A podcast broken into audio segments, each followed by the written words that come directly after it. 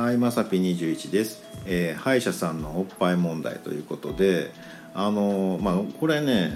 まあ、男子の方は特にね思うと思うんですけど、まあ、歯医者さんってねあの椅子をかなり倒しはるじゃないですか。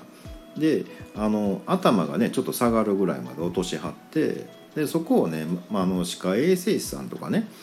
は逆にこう覗き込むのであのちょうど胸が頭に当たりますよっていうねもう誰しも体験したことはあると思うんですよ。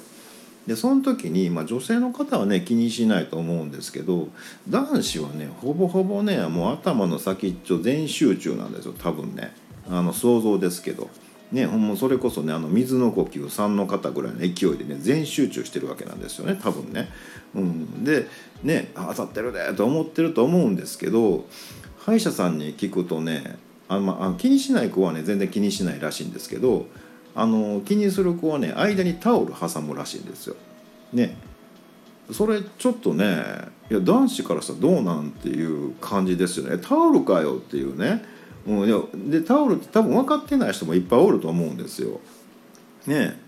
でなんかね勝手に当たってるって想像してねもう全集中してる人っていっぱいおると思うんですけど実はタオルでしたみたいなねちょっとかわいそうな結果になってると思うんですよね。うん、これもうね男子からしたら本当ねもう遺憾のいいですよね。ねどういうことですか？みたいなね。もう何しに来てると思ってるんですか？っていうぐらいね。もうそういう感じですよね、うん、でもねやっぱねそういうのねやっぱりお仕事柄ねこう間に挟んでとかそういう工夫ししはるんやななんて思いました。えっとね、まあ、僕はね、まあ、あの呼吸がねもう水の呼吸以上にもね集中できるので全然もうね間にタオルがあろうがなんだろうが全然ね分かるんですけど。